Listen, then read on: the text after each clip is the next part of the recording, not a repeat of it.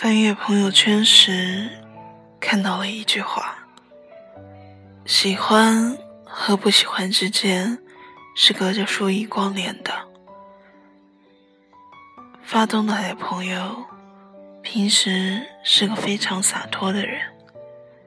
我认识他喜欢的姑娘，是那种笑起来像夏天的薄荷一样让人舒服的类型。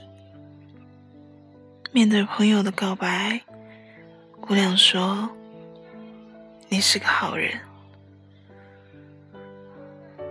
距离告白事件已经过去好几年了。如今，朋友偶尔会发一些伤感的句子或者图片。每当看到时，我都会联想到那个薄荷一样的女生。有可能，朋友并不是真的放不下他，只是一个人的时候想到他，难免会觉得有些感伤。就像彩虹里唱的。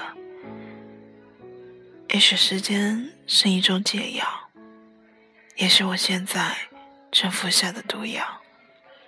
前几天同闺蜜吃饭，她说她暗恋的人找了新的女朋友，我附和了一句：“应该挺好看的吧？”他立时拿起手机，说会找给你看。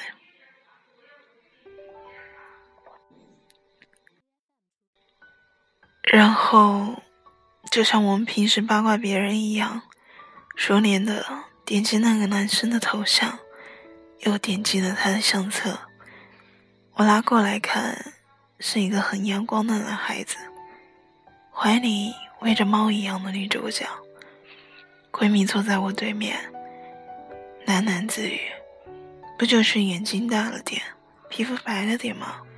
有那么喜欢吗？”左右切换照片时，完全不用缓冲。这丫头一定不知道看了多少遍了。我抬头，看到他眼里亮晶晶的。喂，要不要这么没出息？我丢给他一张纸巾。喜欢要是病就好了，起码能治。他瘪着嘴。无辜的看着我，喜欢要是病，那也一定是绝症；爱情要是药，那就一定是毒药。我上大学之前，便开始写一些爱情小说，从爱端到作为语文老师的妈妈面前，让她评论一二。《印象最深刻的。就是最近写的《孤独患者》，我给大家讲说，这是一个宽短的小故事。女主是一名精神病孤独症患者，他盼望心里的那个人能来看看他，问问他过得好不好。由于被困在病房里，他的妄想症日益加重。于是幻想自己即将出发去看望那个他，整夜整夜的给那个他写信，然后丢掉，日复一日。故事以医生打算对他加强治疗结束。妈妈惊奇的看着我，原来你是这种利益，我一直以为是女孩子生病了。还坚持夜以继日的给心爱的人写信，飞蛾扑火一般视爱情为信仰，执着坚持。抛出了内涵的风情，又说到文笔。妈妈说，总觉得差了点什么。爱情应该给人一种心痛的感觉，丝丝缕缕的，隐隐约约的。就像白皙皮肤下的血丝，密密麻麻，纠纠缠缠的。昨天给初三的一个妹妹做家教，小姑娘学累了跟我聊天，她说：“姐姐，我有一个非常喜欢的人。”我笑到小花痴。他红着脸跟我说：“姐姐，那天体育课，他把校服扔在了我的桌子上，我趁他不注意，偷偷闻了一下。我怕等毕业，就不能每天看到他了。他会遇到更多漂亮女生吧？”我看着小女孩绯红的脸颊和担忧的神情。忍不住揉了揉她的头发，却发现她已经啪嗒啪嗒的掉了眼泪。喜欢一个人，也许就是患上一场重感冒吧。记得那年步步高手机的广告，背景音乐是我在那一角落患过伤风，哒啦哒啦的旋律，好像是猫儿轻轻踩在心尖上。喜欢这个词，说起来就带着一丝感伤，无缘无故的。跟爱情的世界里，从无道理可讲一样，那么不可思议，却又理所当然。喜欢又分很多种，就像感冒有流行感冒和病毒感冒，伴有咳嗽、喷嚏等不同症状。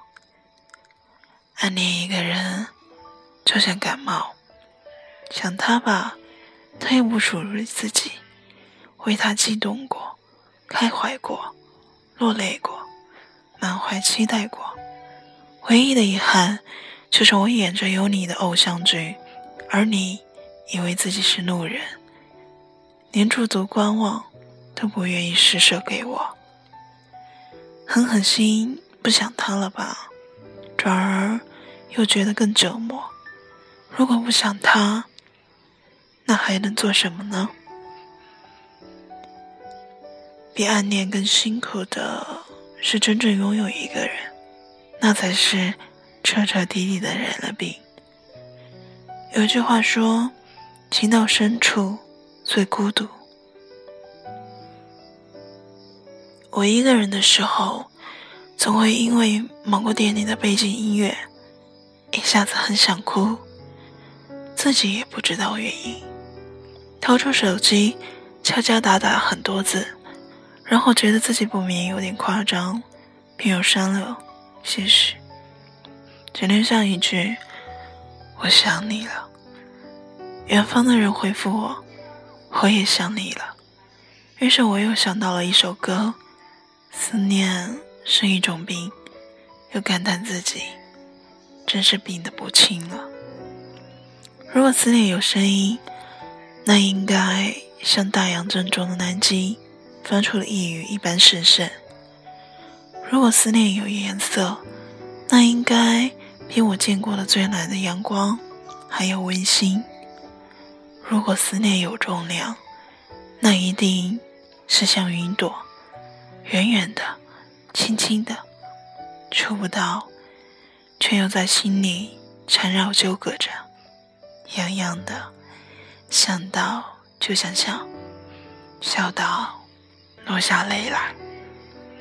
如果读到一段关于爱情的文字，我会忍不住发到朋友圈、空间、各种你能看到的地方，希望你知道那是给你看的，可是却不愿意告诉你。如果听到一首稍稍感伤的歌曲，也会立马找你探讨。喂，你说，人们为什么要分手呢？这时候，你又该笑我傻了。你说，我们不分开就好了。如果晚上一个人冻醒了睡不着，我又会开始想，你怎么样呢？睡得好不好？晚饭吃饱没？有没有人欺负你？有没有人在你一个人的时候给过你关切的眼神？我希望有，又希望没有。我希望你被温柔以待，又怕别处的温柔宠坏了你，怎么办呢？喜欢是场病，我无所适从。这世界上的人都无所适从。爱如饮鸩止渴，人就甘之如饴。爱如围墙，墙内的人受尽折磨，也不愿意出去。墙外的人，哪怕知道会受尽折磨。还是奋不顾身要进来，不管你患了何种感冒，不管你经历了哪种爱情，在能爱的时候，就好好爱吧，好好的，热烈的爱。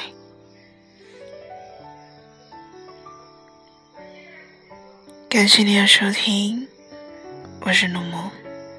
我们下次再见。